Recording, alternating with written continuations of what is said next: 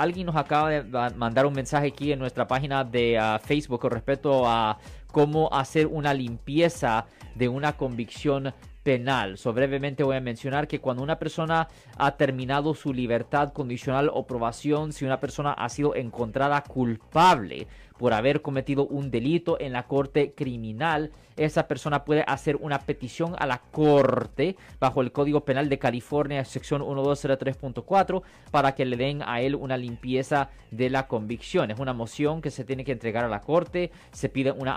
para hablar con el juez, el juez va a querer un poco de tiempo para estudiar el registro, para verificar si la persona ha vivido una vida limpia y si el juez está satisfecho de que la persona sí ha vivido una vida limpia, el juez declara a la persona retroactivamente no culpable de la ofensa y le retira los cargos, Marco. Si les gustó este video, suscríbanse a este canal, aprieten el botón para suscribirse y si quieren notificación de otros videos en el futuro, toquen la campana para obtener notificaciones.